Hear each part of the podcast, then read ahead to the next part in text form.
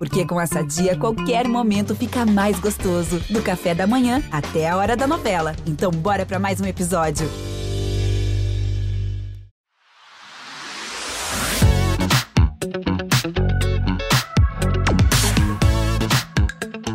A cobertura da Copa do Mundo do Catar pela Globo tem uma marca que a gente aplaude muito: uma maior representatividade feminina. Muitas mulheres em posições que antes só eram ocupadas por homens. Pela primeira vez, temos vozes femininas narrando os jogos em uma Copa. Pela primeira vez, temos uma mulher como comentarista da seleção em TV aberta.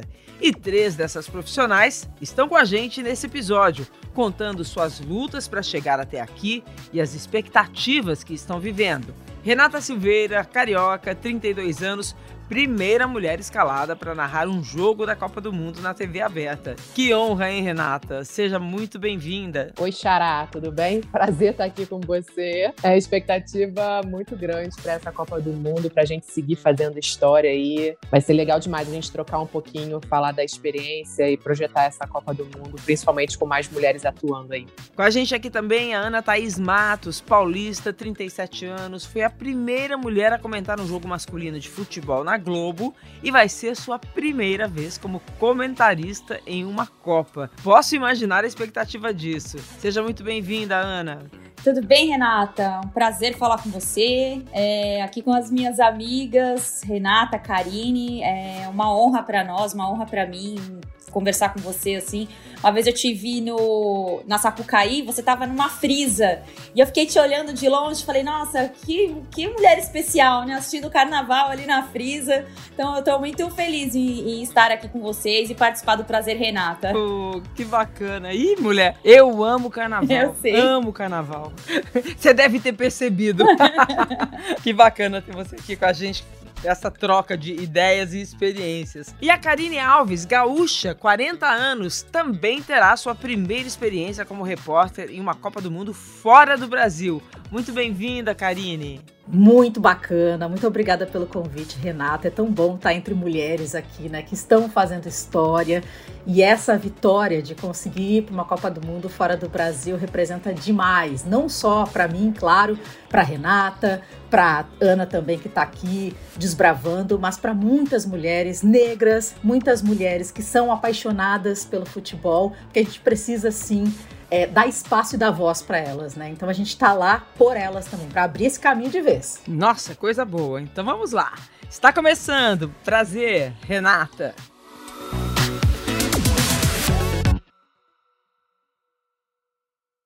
Eu queria começar com vocês contando um pouco da trajetória, né, é, profissional em um ambiente extremamente masculino e não vamos aqui poupar, né? É extremamente machista, né, gente? Sim, ainda é, né? Infelizmente, eu não sei quais serão as próximas gerações.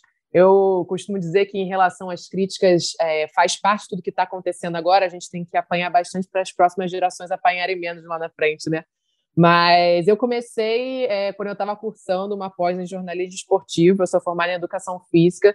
E durante é, o tempo que eu estava cursando essa pós, surgiu um concurso da Rádio Globo é, para achar narradoras. Então, assim, se narrador tem um em cada esquina, para achar uma narradora, eles precisam fazer um concurso para ver se alguma mulher é capaz ou se alguma mulher se interessa por isso, né? Então, lá em 2014, eu nunca tinha visto, escutado nenhuma mulher narrar uma partida de futebol. Então, para mim, era uma coisa muito longe, muito distante. Eu nunca tinha imaginado. E você já narrava? Você já brincava de narrar? Nada, nada. Sempre fui apaixonada por futebol desde pequena, mas narrar uma partida de futebol, ainda mais no rádio, nunca, nunca passou pela minha cabeça. Mas era uma oportunidade estar na Rádio Globo com os comentaristas de lá, os narradores, enfim. E eu me aventurei, literalmente, assim, foi uma aventura muito corajosa na época de acreditar que aquilo podia dar certo, né? E aí eu participei daquele concurso, venci e o prêmio foi narrar um jogo daquela Copa do Mundo de 2014. Eu narrei Costa Rica e Uruguai, que foi a primeira zebra daquela Copa.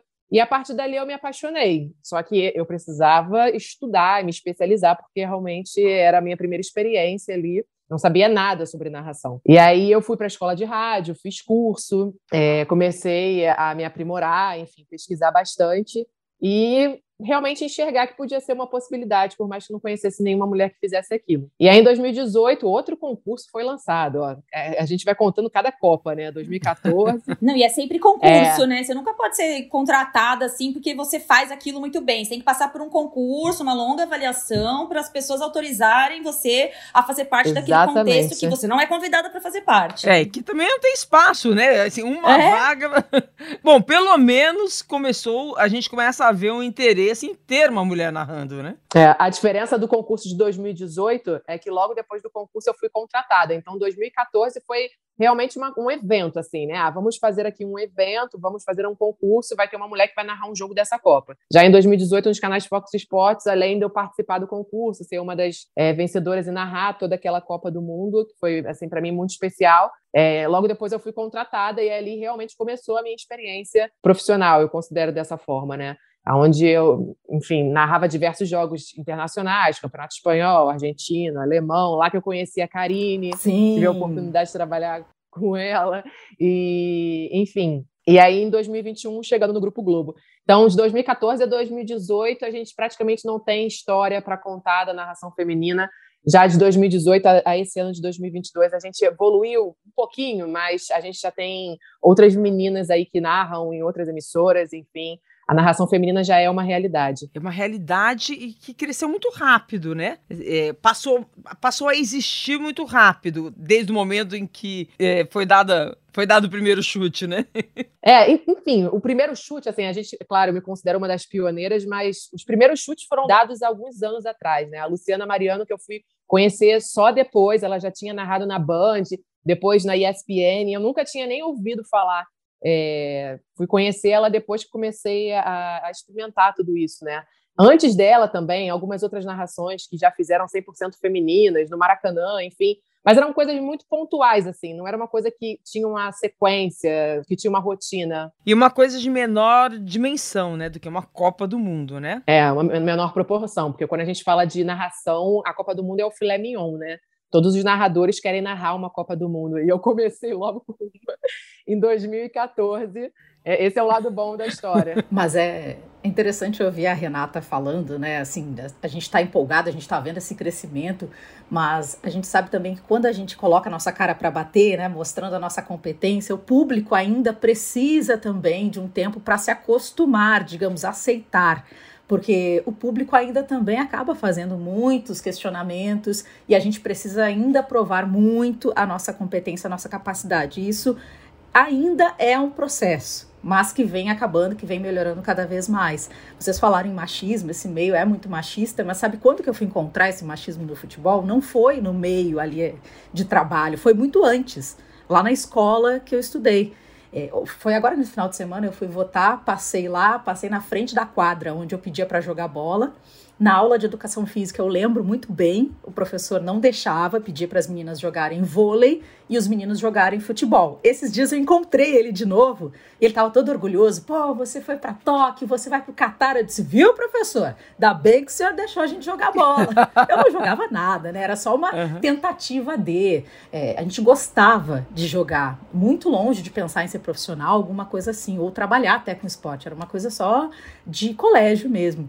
E aí eu fiquei pensando, você vê, né? na sexta série a gente precisou já lutar por esses direitos de gênero, digamos assim, pedir para o professor montar um, um, um time para conseguir jogar. Eu lembro que a gente ia para casa toda cheia de roxo, aquela coisa normal, né, do jogo. A gente não sabia jogar direito.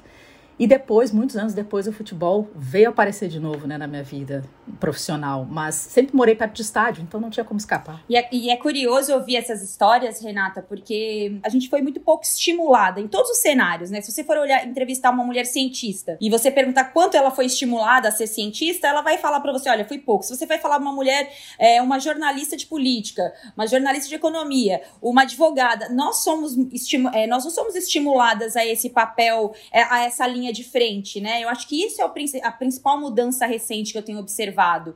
É, como as mulheres, ela, as meninas, né? Eu, eu, falando de meninas mesmo, como elas passam, passaram a ser ouvidas é, e estimuladas a praticar o que elas se sentem à vontade, né? Eu tenho um, um grande amigo que tem um casal de filhos e ele enche a boca para falar: minha filha não vai jogar futebol. E ele é, ele trabalha com futebol, ele é viciado em futebol e, a, e do casal de filhas, o mais velho é a menina.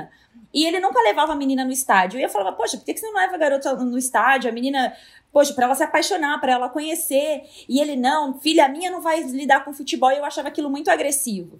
Teve uma diferença de 6, 7 anos pro menino, né? E o menino nasceu e ele começou a levar o menino no, no, no estádio. A menina começou a pedir para ir nos jogos, porque o irmão mais novo ia e ela não. Resultado, hoje ela tá na escolinha do clube, jogando futebol. É, e ele lutou, lutou, lutou para ela não jogar futebol. Quando ela fez 8, 9 anos, a menina entrou na escolinha e tá, e tá participando, e tá jogando. Então, é, a gente não é estimulada, né? Quando a gente fala do futebol feminino no Brasil, que foi uma modalidade proibida durante mais de 40 anos, e quando a gente vê o futebol feminino acontecendo hoje, a gente fala: caramba, por que, que ele é um jogo mais lento? Por que, que fisicamente as meninas não evoluíram tanto?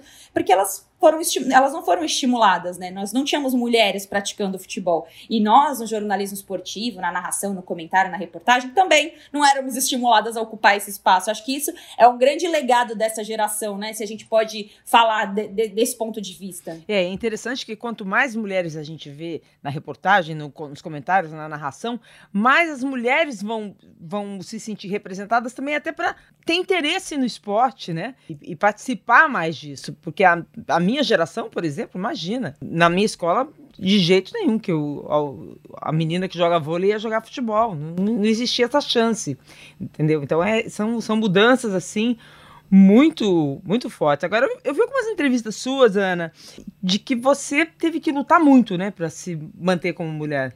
Foram muitos preconceitos, né, enfrentados. Cheguei a ver até que você chegou a ficar doente com, com críticas em rede social. É, é, era pelo fato de você ser uma mulher, uma não aceitação de uma mulher na posição de comentarista, porque eu fico imaginando, né? Se a gente vai dar uma opinião ali no, no jogo de futebol da família, já expulsam a gente da sala, imagina você ali, né, legitimada do lado do, dos apresentadores, comentando o jogo, falando, não, é isso, eu acho isso, né? Sem ser interrompida. Não deve ser fácil, não, né, amiga? sem ser interrompida é um pouquinho mais caro, Renata.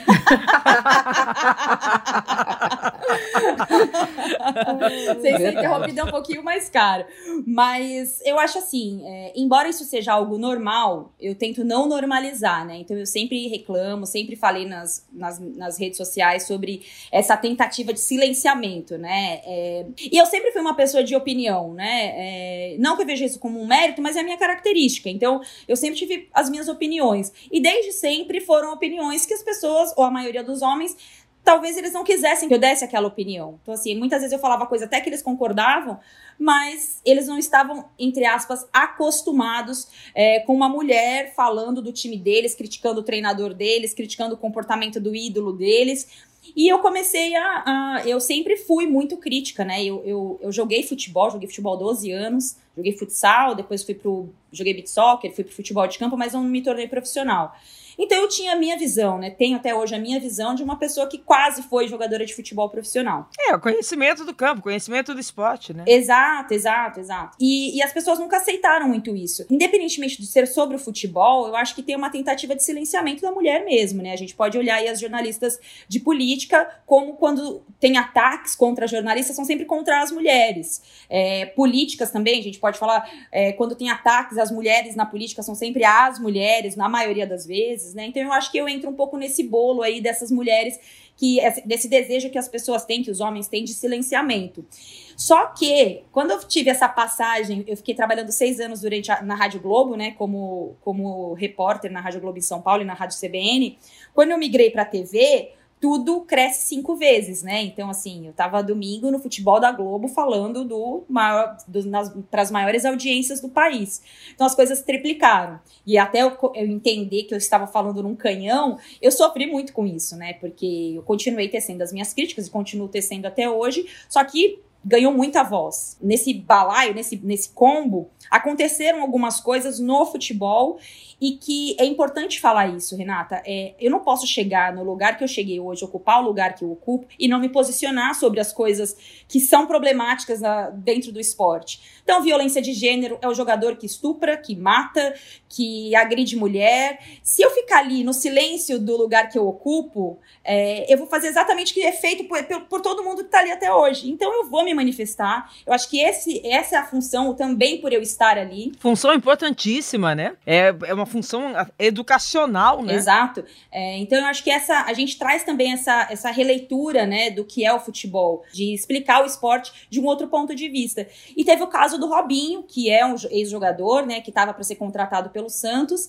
e eu fui muito contra, eu e muitas pessoas, né, fomos contra a normalização do contrato de um, de um cara condenado naquele momento, né, em primeira instância naquele momento, por estupro. E, cara, foi muito barra pesada, porque foi na pandemia, é, eu fui muito atacada, assim, mas muito por conhecidos e desconhecidos. Mas essencialmente por homens. Exatamente, em rede nacional, assim, as pessoas faziam debates e me, e me atacavam o tempo inteiro. E nesse meio tempo vazaram o meu telefone e de alguns outros colegas jornalistas, e o meu pai estava internado é, com ele tinha sofrido uma parada cardíaca, estava entre a vida e a morte, acabou falecendo dias depois, né, semanas depois desses acontecimentos. E eu foi um caminhão de coisas assim para mim, porque foi foi muito pesado. Então meu cabelo caiu, minha sobrancelha caiu, tive síndrome do pânico, tive potencializou minha crise de ansiedade. Foi muito difícil, muito difícil. Só que ao mesmo tempo, eu comecei a, me, a lidar melhor com aquela situação, sabe? Mas que tipo de comentário que te levou a isso? além de você estar, tá, claro, completamente fragilizada pelo momento pessoal? Porque foi o seguinte, é, Renata, nesse processo todo, começou, come, além desse vazamento do meu telefone, me colocar em grupos, me ameaçando, falando onde eu morava, o que eu fazia, que me conhecia, conhecia minha família, começaram a mandar fotos para minha mãe, Ameaça. me xingando. É, Ameaças. É, exato. E aquelas críticas ao seu trabalho. Então você, eu aparecia, dava uma opinião, é, eles inventavam coisas que eu não falava e me marcava nas redes sociais, assim, fake news sobre as minhas opiniões. E era uma enxurrada de pessoas, assim, é, é, pessoas com muitos seguidores nas redes sociais. Então, os caras se sentiram autorizados a tudo que eu falava virava é, críticas muito severas, assim, e, e, coisas pessoais, né? Que eu disse, fotos, ameaças e etc. E eu tava sozinha no Rio de Janeiro, né? Então acho que foi todo uma, um, um combo, de, uma, foi uma situação muito problemática. E, e, paralelo a isso, eu comecei a entender que a rede social ela precisava muito mais de mim do que eu dela naquele em relação às minhas opiniões.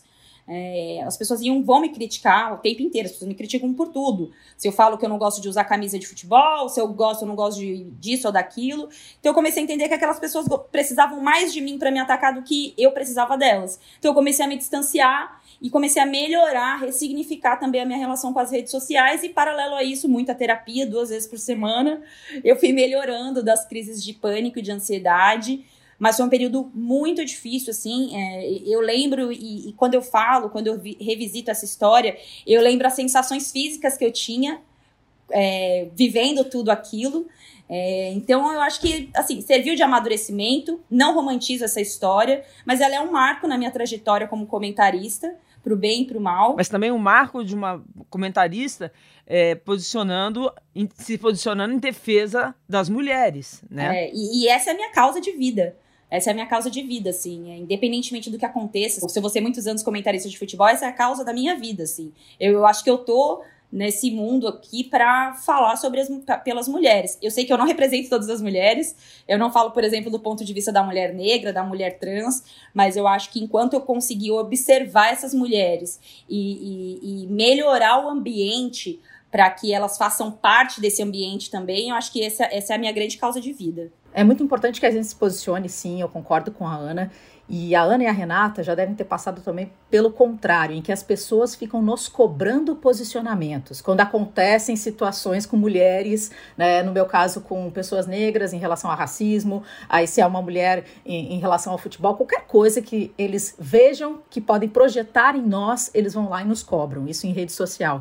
E eu lembro de um caso que eu estava no troca de passes, eu não lembro agora todo como foi toda a história, mas eu lembro que eu entrei com a camisa do Observatório Racial do Futebol e me posicionei sobre as questões que estavam acontecendo e as pessoas vieram com uma enxurrada nas redes sociais, assim, criticando, achando um absurdo e tudo mais. E a partir dali, daquele posicionamento, até hoje, se acontece qualquer coisa no futebol de racismo, eles me marcam e cobram a mim o posicionamento, não ao agressor e à pessoa que causou né, a ação racista.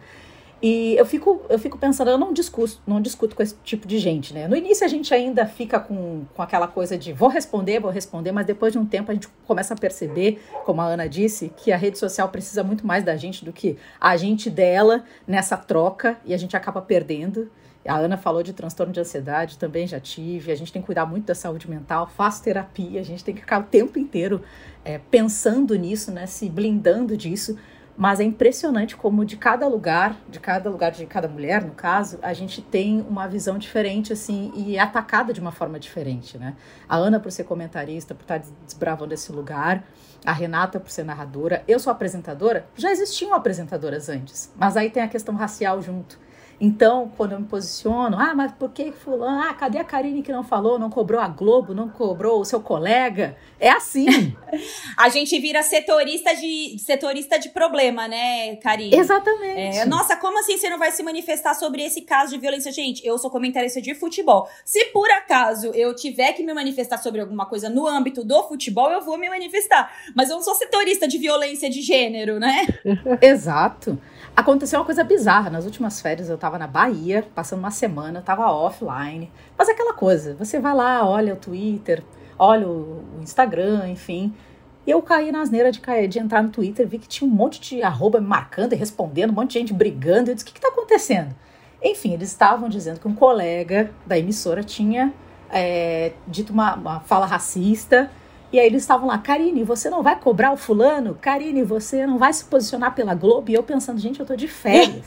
Eu não sei nem o que tá acontecendo, eu não vi esse jogo, eu não sei nem o que ele falou. Então, assim, é uma coisa bizarra, sabe, que a gente vive. Eu entendo essa cobrança que, né, as pessoas têm que entender, mas também eu, eu vejo um lado positivo nisso, assim, de, de dar voz para vocês falarem, sabe? Porque até então nem, nem o que a gente achava é, era perguntado, né? Essa é a verdade, né? A opinião da mulher valia muito pouco. Eu gosto de ouvir isso, assim, é sinal de que a, é a importância da fala feminina, né? Que vem crescendo. Você como narradora, é um ambiente, acho que mais tem, que a gente vê mais comentaristas, me corrijam se eu estiver errado, mais repórteres e apresentadoras mulheres no, no mundo esportivo, mais comentaristas mulheres do que narradoras, não é? Eu acho que o estranhamento maior do público masculino não é com a narradora, ouvir uma voz feminina narrar um jogo de futebol. É. Antes, só antes de responder, mulheres que estão nos ouvindo, não desistam, tá? A gente está contando um monte de coisas que já aconteceram. Não, a gente está falando do turning point. vale a pena. Da virada. Tudo aqui, mulheres que viraram o jogo. Calma lá. É isso, né? é isso, é isso. Eu acho que, assim, quando a gente fala da mulher dentro do esporte, né, dentro do jornalismo esportivo, é, a narradora realmente era, era aquele estágio ali que estava faltando, porque você imagina, a vida toda os homens estavam ali sempre falando sobre futebol, seja nas rodas de conversa, seja nas transmissões, nos estádios, e aí a mulher começa a ser inserida na televisão, no rádio, enfim.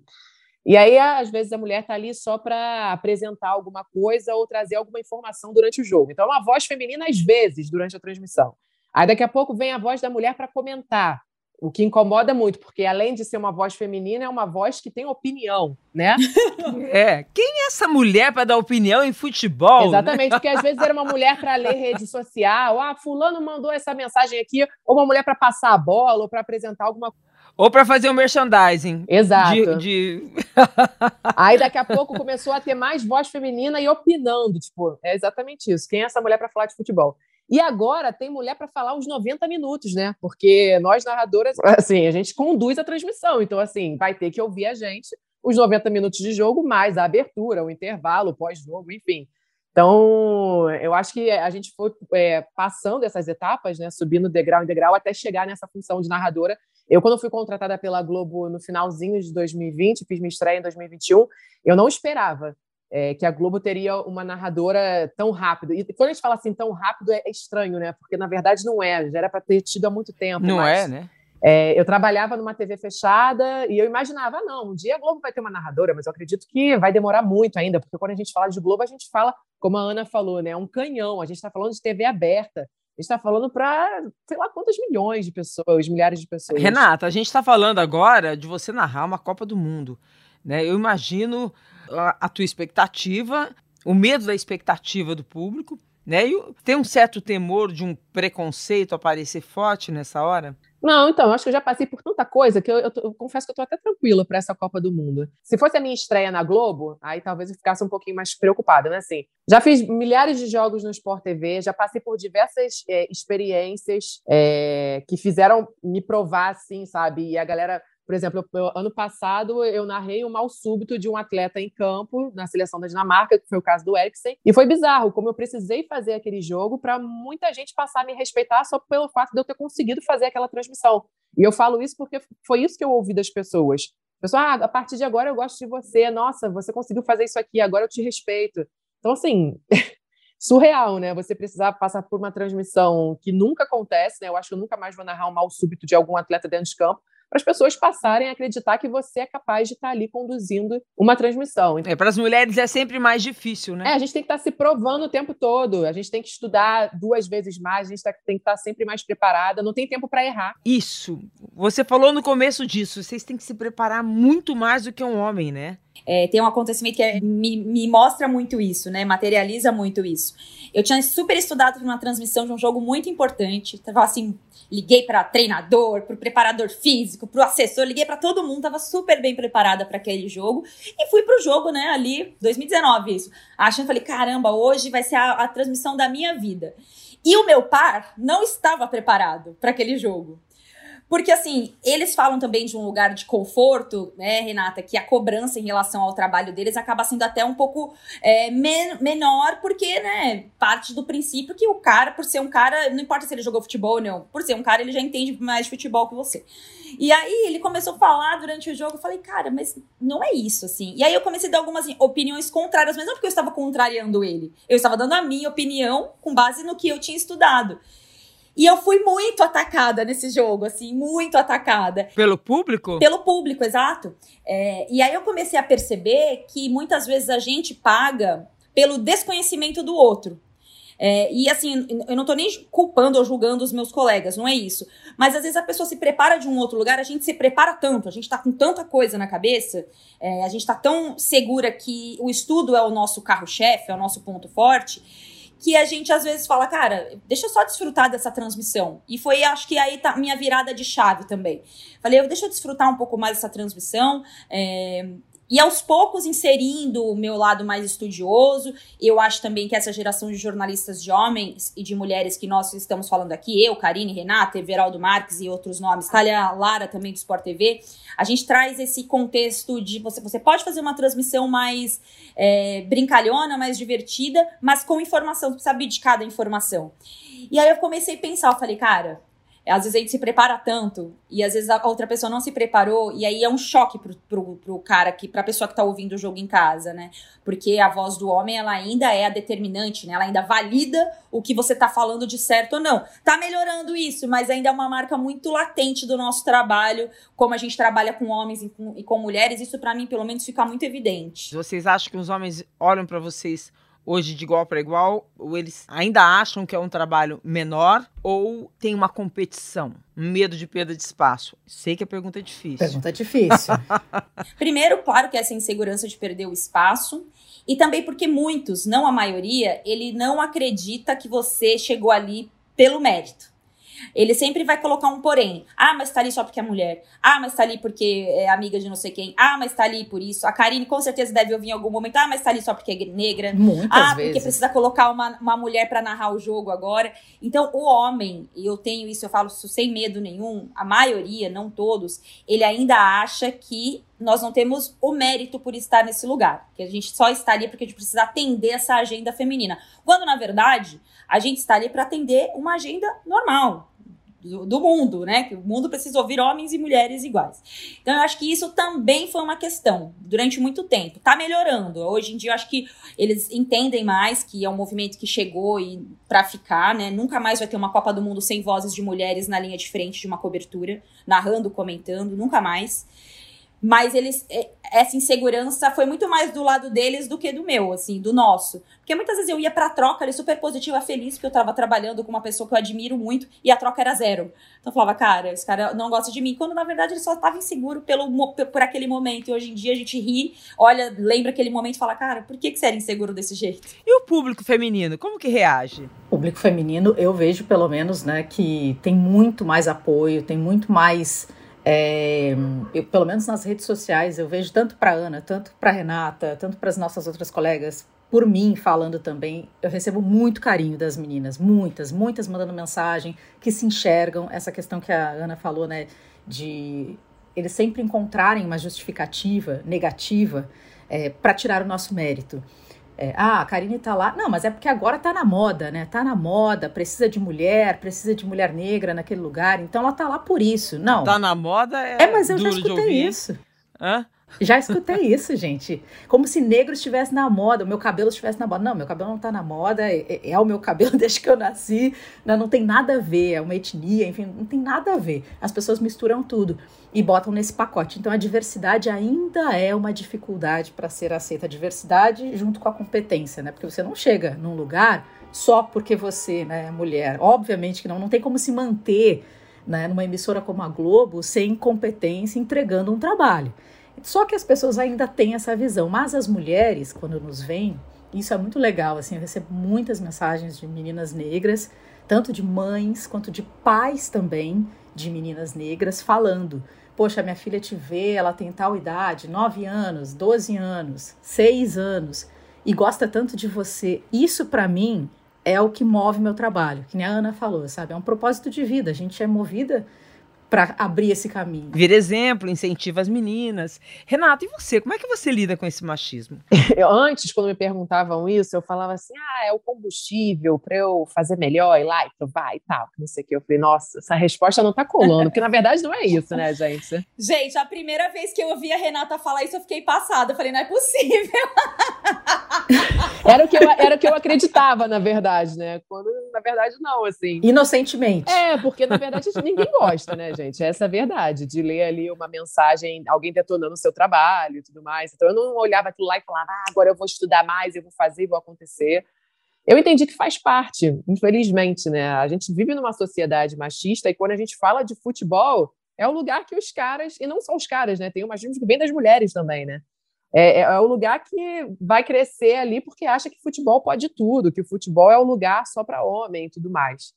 Então, é, a partir do momento que eu entendi isso, que faz parte, e que eu comecei a ver também que outros narradores recebem críticas pesadas assim também, sei lá, narradores que eu sempre admirei muito, sei lá, vamos citar o maior de todos, Galvão. As pessoas falam mal do Galvão, então quem sou eu para agradar todo mundo, entendeu? Então vai ter gente que vai criticar o seu trabalho, e aí, obviamente, aquelas críticas que a gente não gostaria de receber, que é só pelo fato de você ser mulher, né? Ah, a voz feminina não combina com narração, tá gritando durante a transmissão, essas são as mais tranquilas. Mas é, é daí para baixo, né? Então são mensagens muito pesadas, assim. Ofensas. É, é, ofensas e tudo mais, desejando seu mal. Enfim, coisas muito pesadas.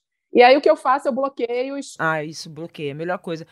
Onde é que será que mexe com as pessoas, com esses homens se incomodarem tanto, né? De ter uma mulher narrando uma partida de futebol? É a grande pergunta, né? Pergunta de milhões. Não, e eu não sei também qual é a necessidade da pessoa de vir na sua rede social te atacar. Se você não curte aquele trabalho, se você não gosta, cara, é só não acompanhar, passa batido. Qual é a necessidade de você ir lá, esculachar a pessoa, falar mal do trabalho dela, sabe? Tentar colocar ela para baixo. Especificamente por ser mulher, né? Isso é muito, muito grave, né? E as pessoas, quando vão julgar uma narração feminina, é, não é o meu trabalho que é ruim, não é o trabalho da Natália, da fulana, da ciclana que é ruim, é a narração feminina. Então aí você vê o preconceito, porque eles não estão avaliando o meu trabalho, eles estão avaliando qualquer mulher narrando futebol, sabe? Não importa se é a Renata, se, quem seja, é a narração feminina. A maioria das mensagens que eu leio, elas falam sobre narração feminina e não sobre a Renata. As críticas não são sobre o meu trabalho, mas sobre mulher narrando futebol.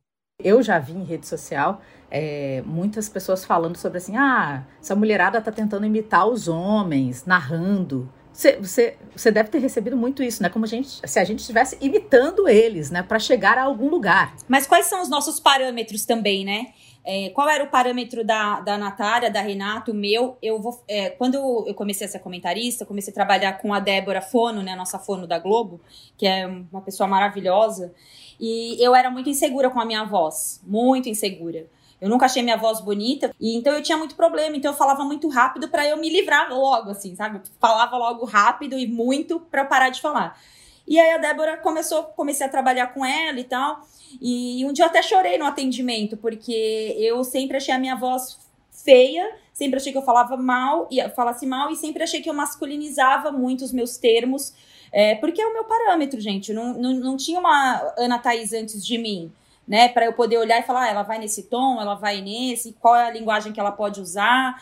É, então a gente meio que, até nisso, o nosso parâmetro é, é, são os homens. E não é porque a gente copia, a gente ficou a vida inteira ouvindo o homem narrar. Renata vai falar melhor sobre isso os homens comentarem. É, então, a gente trouxe, claro, muito dessa linguagem para nossa linguagem, e só agora, depois de ter entrado nesse espaço, que a gente tem maturidade e estrutura para aprimorar isso dentro do que a gente quer colocar, né? É, isso, para mim, foi um, a maior virada profissional da minha vida, foi ter entendido a minha linguagem e a minha voz. É, que importante isso. Ah, alguém falou isso do esporte. Como chama aquela menina do, do skate que ela criou uma expressão que eu A Karen Jones. É, a Karen Jones. Mas como, qual que era a frase que ela falou que, que viralizou? É, xerecou no campeonato. Né? É. Livro maravilhoso, né? Porque aí sim é uma nova geração chegando mesmo, né, gente? Com esses, com esses termos. De todas vocês, a Karine é que fica mais exposta ao público, né? Do campo. Porque agora você vai pro você vai entrar ao vivo de estúdio ou, de, ou, de, ou dos campos, ou da reportagem? Da rua, da rua. A da gente rua. vai entrar da rua, sim. Quando eu comecei na profissão, 1982.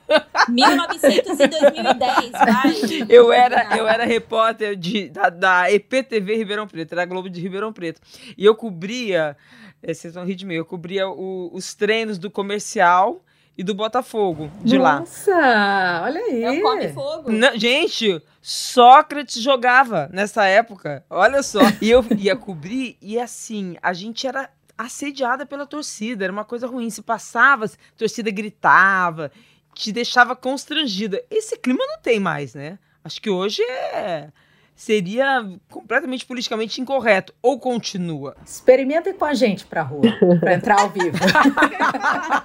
Experimenta. Se quiser entrar comigo ao vivo na rua, é uma aventura ainda. É uma aventura. É, é ainda tenso. tem, né? Claro. Ainda é tenso. Claro. Eu tentei ser valente uma vez. A minha equipe de reportagem não queria que eu fosse, porque eu não cubro esporte, né? Mas a gente cobre tudo. É, e teve uma final de um campeonato em Belo Horizonte, acho que era Grêmio e, não me lembro. É, e nessa final eu fui no ônibus do, do, da Gaviões da Fiel, na viagem.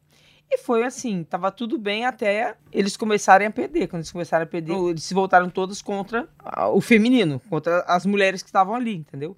E foi um horror, a gente quase apanhou. É, então, vocês sentem isso, esse ódio? Existe um ódio do homem, no sentido de hater mesmo, ao trabalho da mulher no futebol?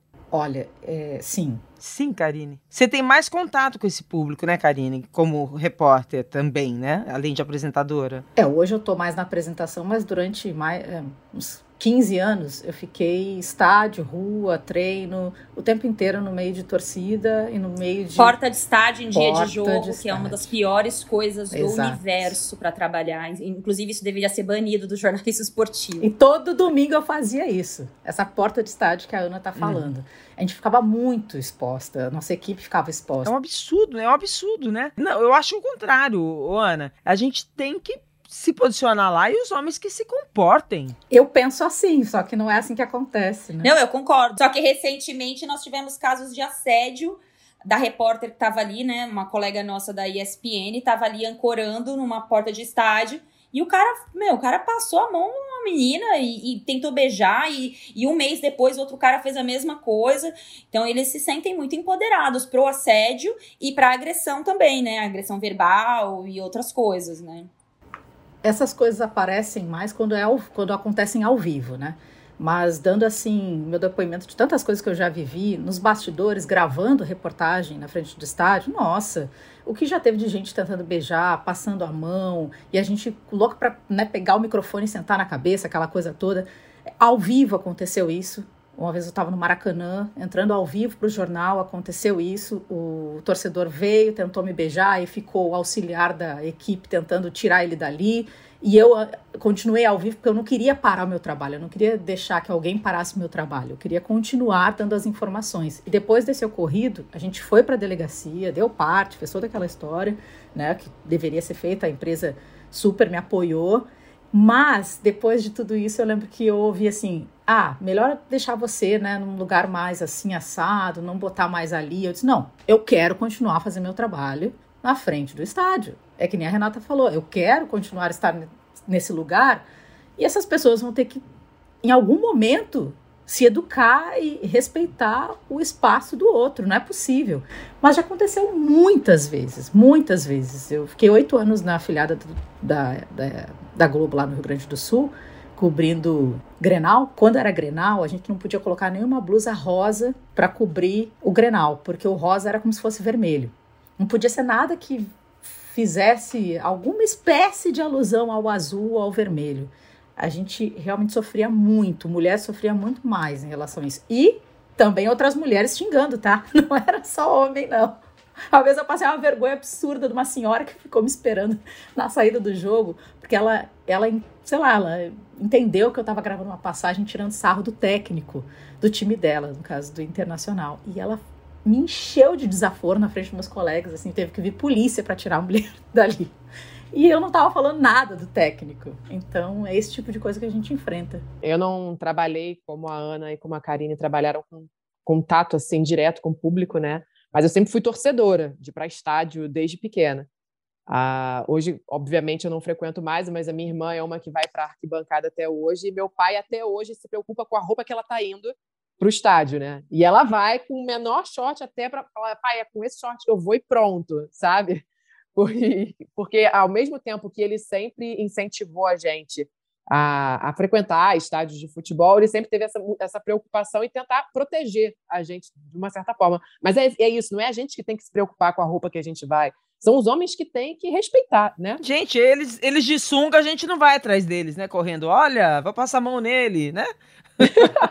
Uma vez eu estava no estádio com a minha irmã e eu sempre fui de ficar em torcida, no meio da tor torcida organizada, enfim. E aí, nesse dia, o sol estava muito forte, batendo no nosso rosto. Eu falei, Flávia, vamos descer um pouquinho, vamos ficar mais lá na frente, onde todo mundo está sentado, porque tá sombra. E, não, e vamos, o estava chato também, a gente não estava afim de ficar no meio da torcida.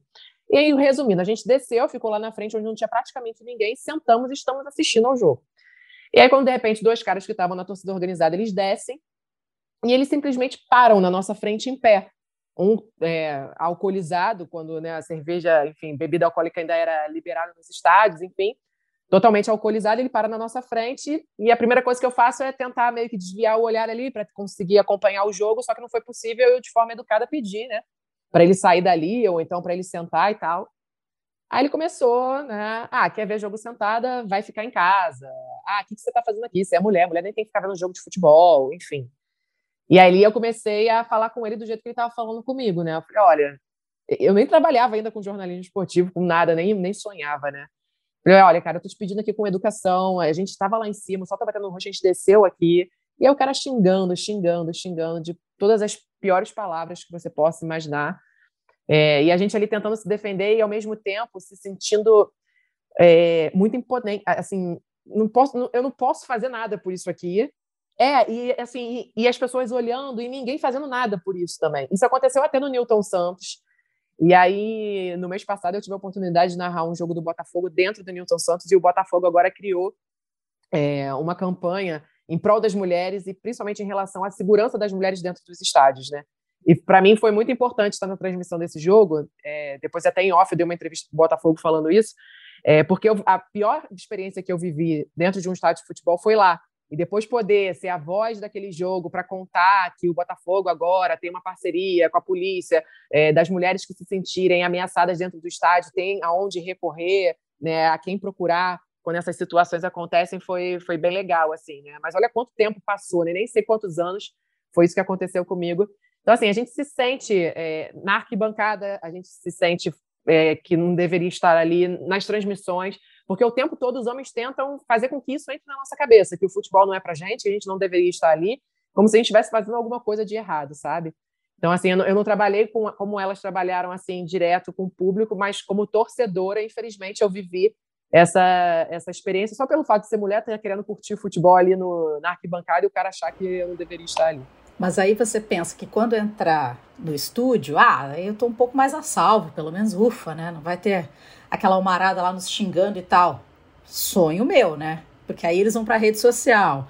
É, a Ana a Ana acompanhou esse início que eu tive lá no Troca de Passes, que antes eu estava no Fox Sports, depois fui para Globo, e na Globo acabei entrando no Sport TV, o Rodrigo Rodrigues, nosso amigo, faleceu, e acabou que eu entrei né, para comandar o Troca de Passes ali, que é um programa super masculino, porque é pós-jogo, então, os jogos acabam, o que, que a Almarada faz? Vai lá, né? Aquele que é fissurado pro futebol, quer ver os comentários e tudo mais. E o que, que eles encontraram lá? Uma mulher é, comandando uma mesa de debate. Já era um desejo meu, a Ana sabe disso, a gente já conversou disso no passado e tal. E foi um desafio imenso no início. Eu ia para casa, eu chorava, eu via as mensagens nas redes sociais, eu me sentia assim, é, aquela coisa da síndrome da impostora. O que, que eu estou fazendo ali? Eu não tenho condições. Aí falava com o editor-chefe: será que isso vai passar? E ele, calma. Então, assim, eles conseguiam desestabilizar psicologicamente a gente. Mas no ar eu, eu conseguia manter. No ar eu, não, peraí, eu tô aqui, né, eu tô preparada para isso, esperei por esse momento, eu não vou deixar a bola cair. E depois de um certo tempo, eu comecei a receber umas mensagens que eu até ri depois, né? Olha, quando o Rodrigo nos deixou, eu fiquei com muita raiva, eu tinha ódio da tua cara, você achava você péssima, é, esse tipo de mensagem, achava você péssima, é, não entendia por que, que tinham te colocado, achava que era porque você era uma mulher negra, mas hoje eu gosto de você, assisto todos os dias e tal, sabe? Aí depois dava aquela amenizada de hoje eu gosto de você, mas é muito duro você ler isso, né? Pensar que todas essas pessoas apedrejaram o teu trabalho, né? e você ter que manter aquela firmeza. Mas ainda bem, que agora a gente vai pro Catar. Não é? Algumas pessoas costumam mandar um, opiniões, perguntas, ou só comentários para vocês darem uns pitacos, né? E sobre isso que está falando mesmo, né? A, a Fernanda Colombo é a árbitra, escreveu para gente, para vocês, na verdade, comentarem, né? Ela falou: Olha, já perdi e já ganhei espaço no trabalho por ser mulher. Para mim, o pior foi sempre ser julgada diferente por ser mulher. Nas conquistas, só ouvia, ah, porque é mulher. Nas derrotas, ah, só podia ser mulher. Perfeito. É um pouco isso que a gente está falando aqui, né? Exatamente isso. Nossa, foi um, um, um grande resumo. É, eu acho que o, o, ser mulher, né, Renata, aí caindo um pouco pro lado da psicanálise, é, a gente parte de, um, de lugares assim que você sempre teve um, um segundo plano, né? Você, você já foi pensada socialmente no segundo plano. É, quando a gente fala do Catar, por exemplo, que eu acho que dos países do Golfo ali deve ser o que é mais próximo à nossa cultura ocidental, mas ainda assim é um país islâmico, né, baseado no Islã, com uma cultura muito fechada para as mulheres. É, a mulher turista tem um, um, um lugar no, no Catar que a mulher catari não tem. É, então, assim, é, a, a, gente olha por esse ponto de vista das mulheres na sociedade no modo geral, a gente sempre foi meio colocada de segundo plano.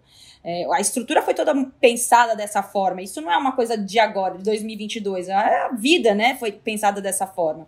E a gente é, nunca conquistou nada. É o que eu falo muito para as minhas colegas. A gente não conquistou nada. Porque, num primeiro momento, se tudo der errado, é, quando eles forem cortar alguma coisa da vida, eles vão cortar o espaço da mulher. Eu, eu tenho um exemplo claro disso, conversando com colegas jornalistas que vão pro, que cobrem futebol de outros países, na Espanha, Argentina, Itália.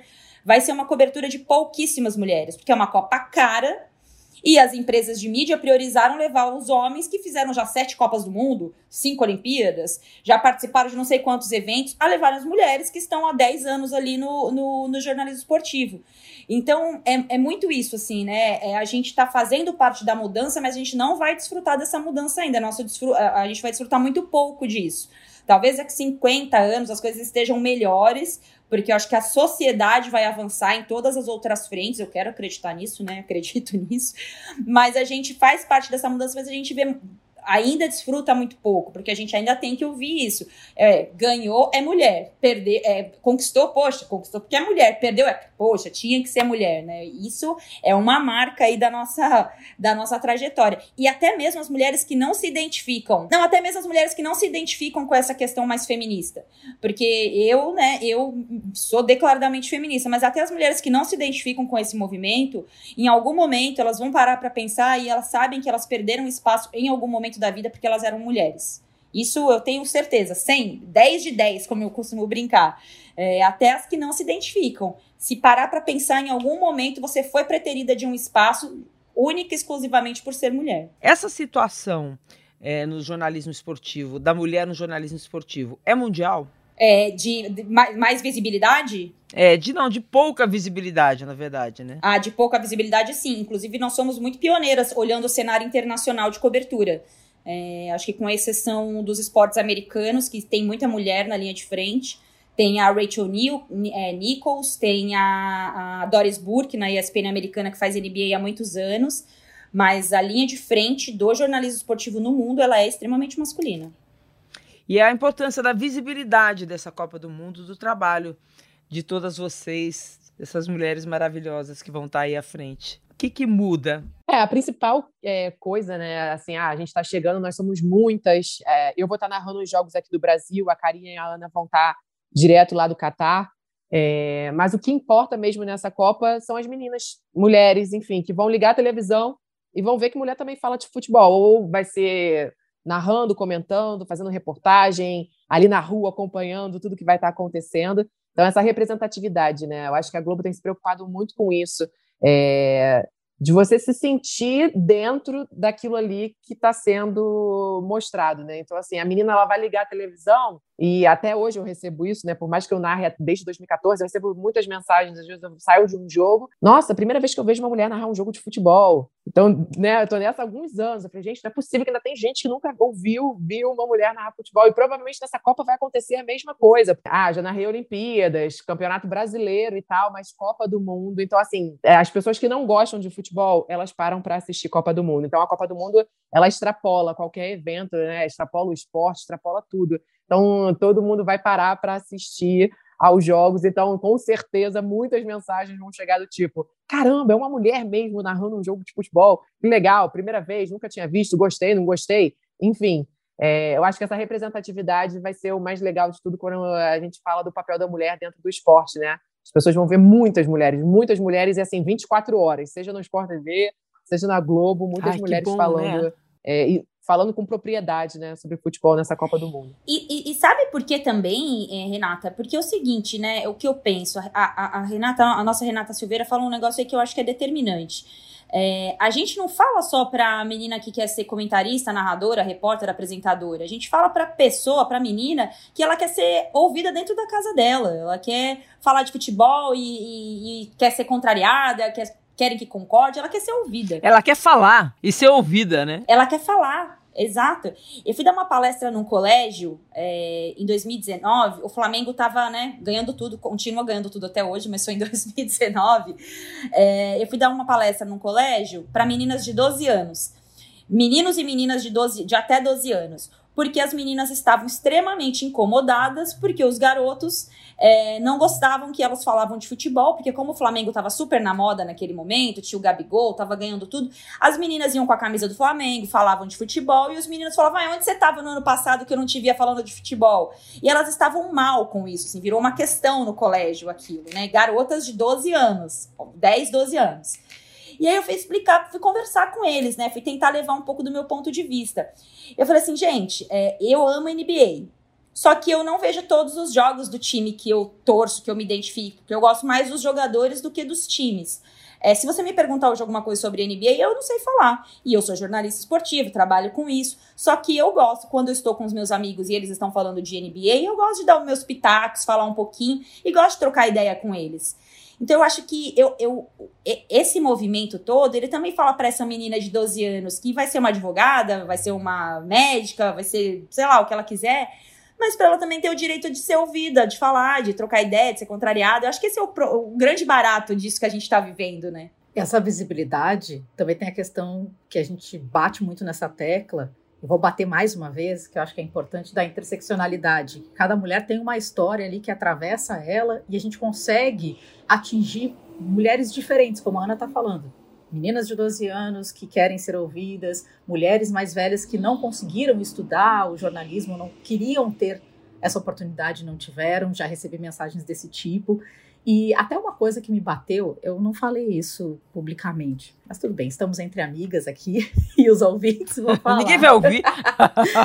mas quando eu vi minha, meu nome lá na lista do Qatar, é, eu estava no meio da rua, foi assim, eu fiquei muito emocionada e depois, quando eu sentei e parei, assim, peraí, qual foi, qual foi a última mulher, assim como eu, que esteve na Copa, né? Enfim, por uma emissora. Eu só lembrei da Glória Maria. A Glória foi para a Copa, foi para a Olimpíada. Eu não lembrei, assim, ao mesmo tempo que eu fiquei um pouco triste de pensar, poxa, eu não lembro se teve outras colegas do esporte, né, negras também que foram, mas teve a Glória que abriu essa porteira e a gente está aqui hoje. E que foi pelo jornalismo, né? Exato. Não pelo esporte, né? É que nem a Fátima Bernardes. A Fátima cobriu uma Copa pelo jornalismo, não pelo esporte. E eu acho que é esse passo que é o importante agora que a gente está dando. A gente está indo pelo esporte. Jornalistas esportivas, narradora, comentarista, apresentadora que trabalha com isso. Não são jornalistas da geral que estão indo cobrir esse evento. E eu acho que aí ganha mais importância. Mulheres em posições que antigamente só eram ocupadas por homens, né? Isso que é o mais é o mais importante, que não se escolhe mais uma mulher para trabalhar no esporte pela aparência física também, né? Que isso é, é um, é um, um outro. Isso é você perder espaço porque os homens escolhem mulheres pela aparência física, né? Os chefes exatamente, a gente sabe, somos quatro mulheres aqui, a gente conhece essa história. Isso, isso a gente não admite mais, né? Eu fui fazer um teste para repórter, porque meu sonho era ser repórter, Renato. Eu nunca me imaginei sendo comentarista, não. É, eu, fui comentar, eu fui colocada na condição de comentarista. Eu queria ser repórter pro resto da vida, assim, de cobrir os eventos e não sei o quê. E aí eu fui fazer um teste para reportagem, e aí quando eu terminei o teste, fui lá agradecer a oportunidade e tal. E aí o chefe lá, né, que fez o que acompanhou o meu teste, que me autorizou a fazer o teste, ele falou assim para mim: olha, eu vou olhar o teste, mas eu já vou falar de cara aqui. Você tem todos os atributos. Porque o esporte é isso. O cara só quer ver uma gostosa falando do time dele, de falando do, do, se o time dele ganhou ou perdeu. E quando o time dele perdeu, se a gente põe uma gostosa no ar falando que o time dele perdeu, vai dar audiência do mesmo jeito. Aquilo me atravessou de uma forma. Nossa, que pessoa fina, não. E hoje em dia ele bate nas minhas costas, assim, quando ele me encontra na rua, me bate nas costas. Você tá bem, né, cara? Pô, as coisas deram certo pra você. Eu falei, pois é, apesar de você. É... e aí, cara, ele eu olhando, e ele falando aquilo assim para mim, e eu comecei a ficar um pouco além do incômodo, eu falei, cara, eu não quero, não quero isso, não é? Não quero ser a gostosa na frente da tela, né? E é por isso que as mulheres não envelhecem no vídeo, Renata. A dificuldade que o esporte tem para as mulheres envelhecerem no vídeo. Parece que a mulher chega num lugar, ela, ela, ela chega numa, numa etapa da vida que a aparência física dela parece que consome o conteúdo daquela mulher de anos. Então eu acho isso um, um eu não faço planos para o futuro, mas quando eu vejo assim, eu falo, gente, é, por que, que no esporte, no jornalismo de um modo geral, a, o cara pode ficar. O homem pode envelhecer. Pode envelhecer. É. Pode ficar com barba, cabelo branco, careca, cabelo branco, e a gente é mandado embora. A gente é mandado embora. Eu converso isso nos grupos das minhas amigas. As minhas amigas têm medo de engravidar, porque elas sabem que elas vão perder espaço. Então, quando a gente fala desse privilégio nosso que a gente está vivendo hoje, a gente ainda tem léguas para caminhar, a gente ainda vai quebrar muita barreira, assim, porque infelizmente, o nosso corpo é julgado por pessoas que não entendem nada do que a gente está fazendo aqui na sociedade. É muito louco isso. É, isso é um pouco geral, né? Mas está mudando, gente. Eu acho que vocês vocês estão aí para isso. né? Essa visibilidade é, é sempre mais difícil para a mulher, o que a gente falou aqui, né? A credibilidade, mas também não tem mais volta. Fora a questão da padronização também estética, não só a questão né, do que é belo ou não, mas é, quer dizer, é do que é belo, né? A gordofobia, eu presenciei isso, né? De colegas que eram cobradas porque tinham engordado um pouco. Gente, que isso? Eu era cobrada da forma que eu usava o meu cabelo. Não, mas tá muito alto. Não usa assim, não usa assado. Porque é como se a gente fosse um objeto que eles, né, colocavam lá como eles quisessem. Quando teve a Olimpíada de Tóquio, eu lembro que eu fiquei muito insegura de fazer as tranças que eu queria fazer box braid, que são tranças é, que as meninas negras usam. Enfim, hoje em dia no Brasil tá uma febre também, mundialmente, né? São tranças, tem nagô, que são tranças africanas e tudo mais. E eu fiquei muito insegura.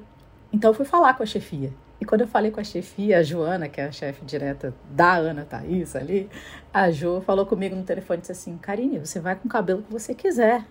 Sério, me deu vontade de chorar quando ela falou Ai, isso. Como é bom ter uma chefe mulher, né? Porque eu pensei, gente, finalmente eu tô livre. Finalmente eu tô livre para ser quem eu quero ser, sabe? Para ser quem eu, quem eu tenho aqui dentro.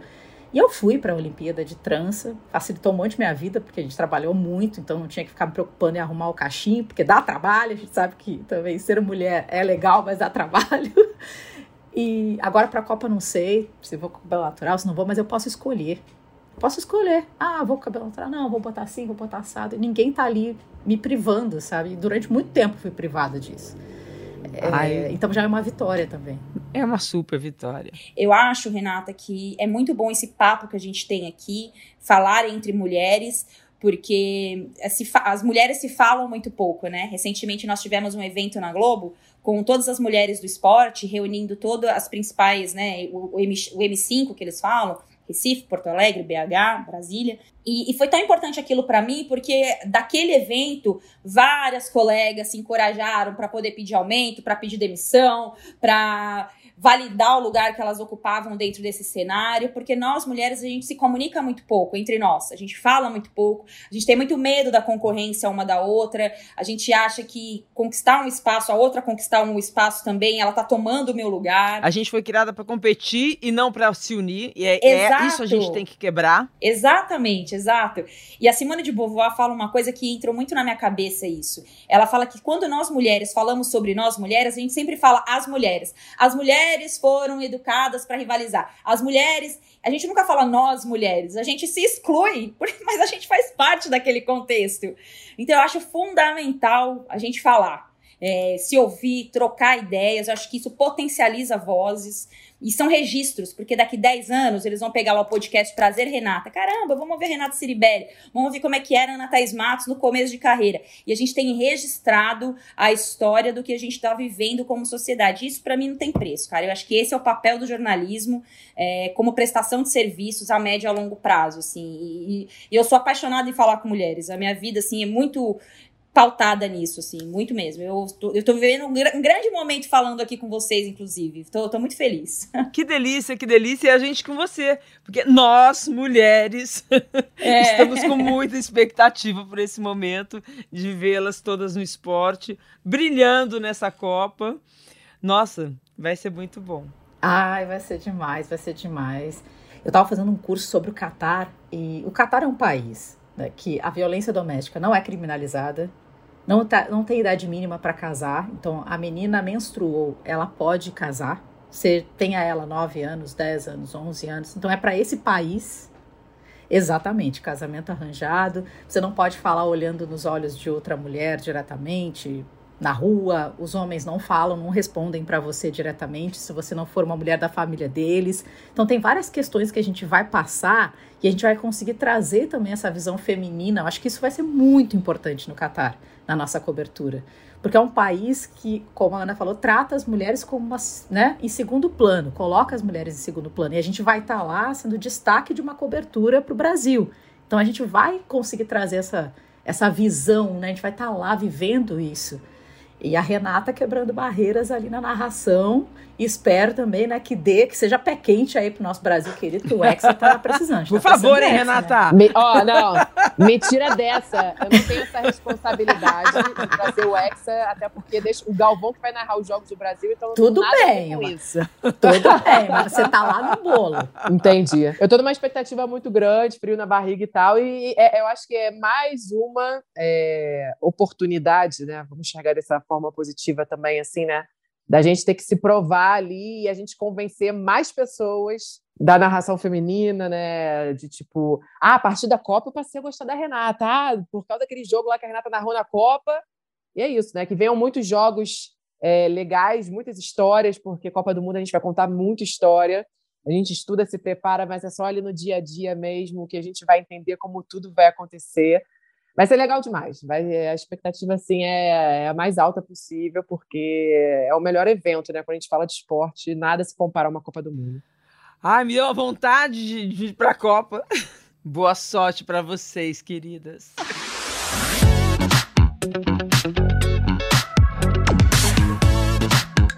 E lembrando que o Prazer Renata é um podcast feito por mulheres. Está disponível em g1.com.br barra fantástico e também nos principais tocadores de podcast. Este episódio foi produzido por Duda Kunert. Edição Letícia Amâncio. Direção Perla Rodrigues.